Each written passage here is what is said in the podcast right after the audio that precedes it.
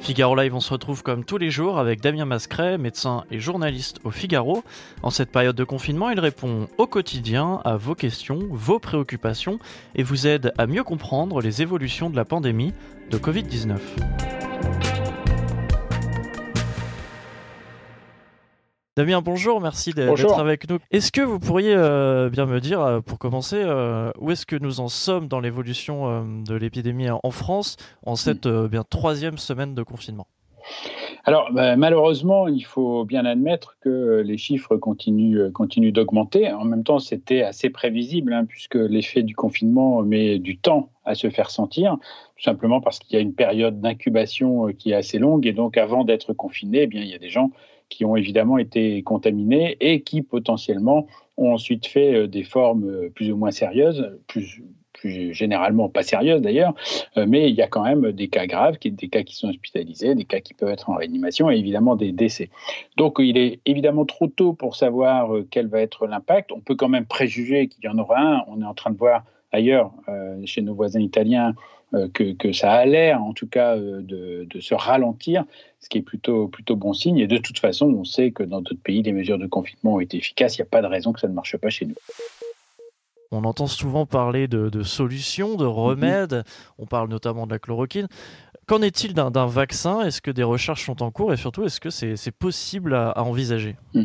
C'est vrai qu'il faut bien distinguer euh, la question du traitement actuel, des formes en ce moment qui se développent, et euh, la question du vaccin qui ne sera pas utilisé euh, pour cette, pour cette épidémie-ci, en tout cas, qui pourra éventuellement l'être pour une prochaine si le coronavirus revient, ce qu'on ne sait pas aujourd'hui. Donc les vaccins sont en cours de non seulement de développement, mais des tests ont déjà été, ont déjà été commencés. Hein. Je pense notamment aux États-Unis, à la Chine euh, la Russie aussi a déclaré avoir commencé des tests. Euh, et donc, euh, ça veut dire que là, on administre vraiment un vaccin expérimental à des personnes pour voir quelle va être la réaction de l'organisme. Il faut en effet s'assurer qu'il n'y a pas de risque, évidemment, pour l'organisme car un vaccin est donné par définition à des personnes saines, donc il ne s'agit pas de créer des, problèmes. et ensuite seulement, on vérifiera évidemment l'efficacité, notamment avec la montée des anticorps qui permet de présumer une certaine efficacité. Tout ça nous amène euh, sur des tests qui vont durer plusieurs mois et euh, on n'aura pas de vaccin avant le début de l'année prochaine. Encore une fois, il faut 12 euh, à 18 mois. Hein. Peut-être qu'on arrivera en dessous de 12 mois cette fois-ci, je ne sais pas. Mais en tout cas, il faudra attendre le début de l'année prochaine pour avoir un vaccin disponible. Donc c'est un espoir, c'est indispensable, mais évidemment, ça n'est pas ce qui va résoudre le, problème et les difficultés de la pandémie actuelle. Euh, on a euh, pas mal, euh, pas mal de, questions, Damien, sur notamment la façon de, quel virus de se propager. on peut peut-être revenir sur ces questions-là, mhm. notamment Karine qui nous dit est-ce que le virus peut être sur les colis?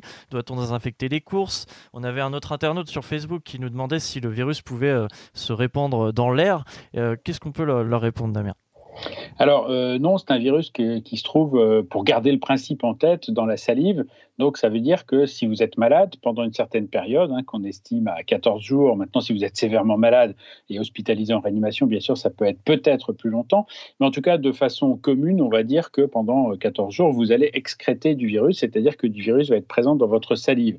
Et donc, eh bien, quand vous allez euh, parler, si vous postillonnez ou si vous avez touché votre bouche et vous avez les mains euh, contaminées, par exemple, vous déposez sur des surfaces effectivement du virus.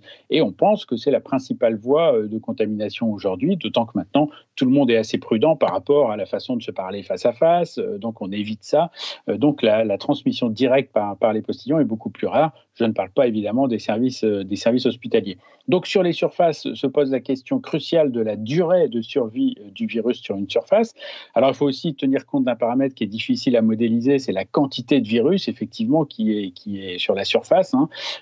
et puis aussi la qualité de la surface. On pense que ça peut survivre plus longtemps sur une surface humide, par exemple, euh, que sur une surface sèche. Et puis, bien sûr, le moment, euh, c'est-à-dire la quantité de virus excrété par la personne, donc le moment où elle en était de, sa maladie, au moment où elle a projeté éventuellement du virus. Tout ça fait que les experts pensent qu'au bout de 3 ou 4 heures, euh, eh bien, le virus qui était présent, si tant est qu'il en reste, n'est de toute façon plus infectant, donc il n'y a plus de risque. C'est pour ça qu'on dit habituellement aux gens, euh, qu'ils peuvent, en des courses, par exemple, s'ils ont eu peur que quelqu'un ait toussé sur la boîte de conserve qu'ils ont acheté, eh bien les laisser pendant 3-4 heures reposer. Euh, c'est pour ça qu'on dit aussi que les produits frais qui vont aller au frigo eh bien, vous pouvez, avec un linge humide, par exemple, euh, essuyer euh, les emballages que vous ne pouvez pas jeter et jeter les emballages que vous pouvez jeter, bien sûr. Euh, et puis ensuite, vous mettez, ça, vous mettez ça au frigo. Bien sûr, vous pensez à vous laver les mains. vous vous lavez les mains de toute façon en rentrant des courses. Et, donc, vous aurez ainsi, comme ça, une certaine protection par rapport, par rapport aux surfaces. Vous n'aurez pas de risque de vous contaminer. Encore une fois, j'insiste, la peau est un très bon protecteur. Donc on se lave les mains en rentrant au cas où on est touché euh, quand même des surfaces contaminées. On nous demande si euh, eh bien, le fait d'avoir eu le, virus euh, permettra une immunité durable. Ça, c'est vrai que c'est une question hmm. qui remonte souvent. Qu'est-ce qu'on peut répondre à cet internaute sur la homepage du Figaro? La question de la durée de protection après avoir été infecté est évidemment cruciale, ne serait-ce que pour éviter un rebond de l'épidémie une fois qu'on a été malade, une fois que le confinement va être terminé, qu'on va déconfiner euh, la population. Alors aujourd'hui, on pense que euh, une fois qu'on a fabriqué les anticorps, hein, c'est-à-dire entre le sixième et le douzième jour de la maladie, eh bien, euh, non seulement euh, on est soi-même plus infectant, mais en plus, on est probablement immunisé. Alors, la question de la durée de cette immunisation est posée aujourd'hui. Hein. les experts penchent plutôt euh, dans les publications qu'on peut lire pour euh, plusieurs semaines ou plusieurs mois. Maintenant, est-ce que ça sera trois mois, six mois, neuf mois, euh, jusqu'à la prochaine épidémie s'il y en a une? Euh, Personne ne le sait aujourd'hui. on ne sait pas donc si ça sera comme pour la grippe, par exemple, hein, que tous les ans, il faudra éventuellement se faire vacciner pour être protégé contre le retour d'une souche, ou si au contraire la, protection sera, plus durable.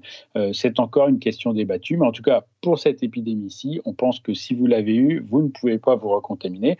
Encore une fois, on va attendre. Hein. Il y a des publications tous les jours, des dizaines, des centaines parfois de publications. Donc, euh, restons prudents, mais pour l'instant, on peut être rassurant.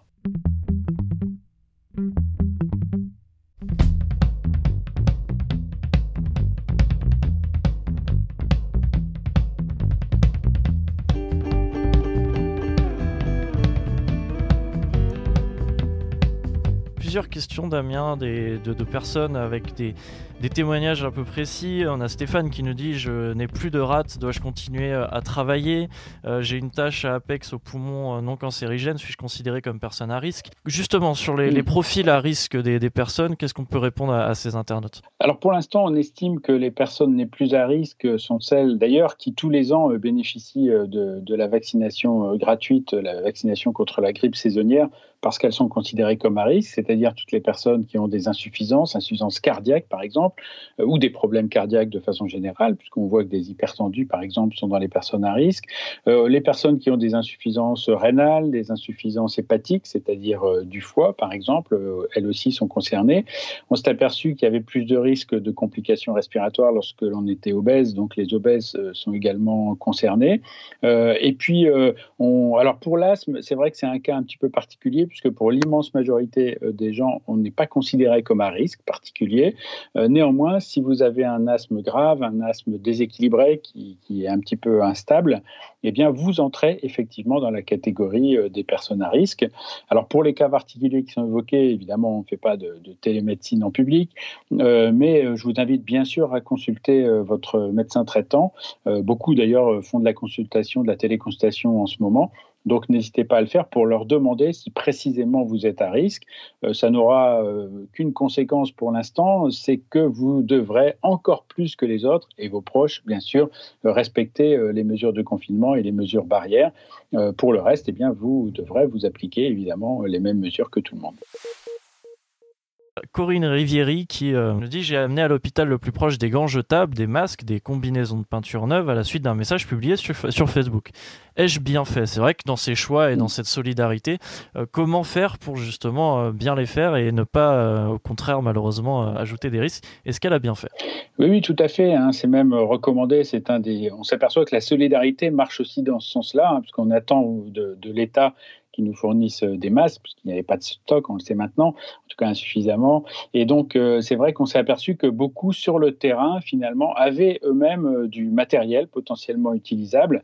Alors, il ne s'agit pas de bricoler dans son coin pour soi, bien sûr, mais c'est vrai que si vous le ramenez à l'hôpital, alors téléphonez avant, évidemment, pour savoir quelle est la bonne procédure, eh bien, les services hospitaliers, eux, seront capables euh, la pharmacie centrale euh, sera capable d'évaluer si euh, ce matériel peut être utilisé, recyclé, bon, potentiellement utilisable pour les soignants qui sont en première ligne. Donc c'est évidemment un, un, bon réflexe à avoir. si vous avez du matériel, il sera beaucoup plus utile si vous le réintroduisez dans le circuit finalement que si vous le gardez pour vous.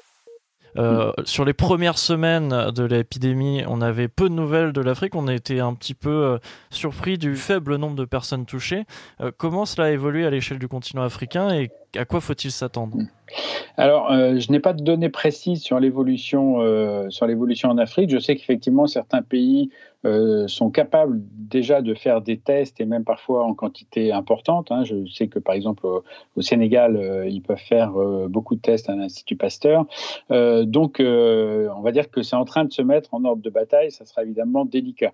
De façon générale, pour tous les pays, je vous invite à regarder les données sur le FIG Data qui fait non seulement l'évolution par région, hein, qui fait en France donc, mais qui fait également, qui suit également ce qui se passe dans le monde. Alors, j'ai pas regardé ce week-end, j'en suis désolé, je ne peux pas vous répondre précisément, mais vous, n'hésitez pas à aller sur le site euh, du Figaro et sur les données du Fig Data.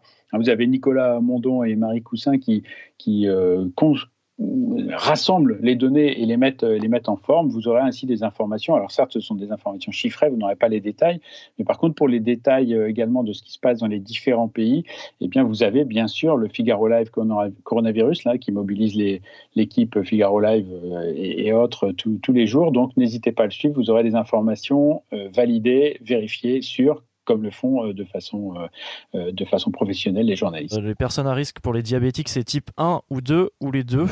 Alors, les, deux formes de, diabète, en fait. Hein. Au, début, on considérait surtout les diabètes de type 2, mais maintenant, on a tendance à dire que de toute façon, le diabète de type 1, il faut aussi, il faut aussi être prudent. Donc, de façon générale, les diabétiques sont considérés comme personnes à risque.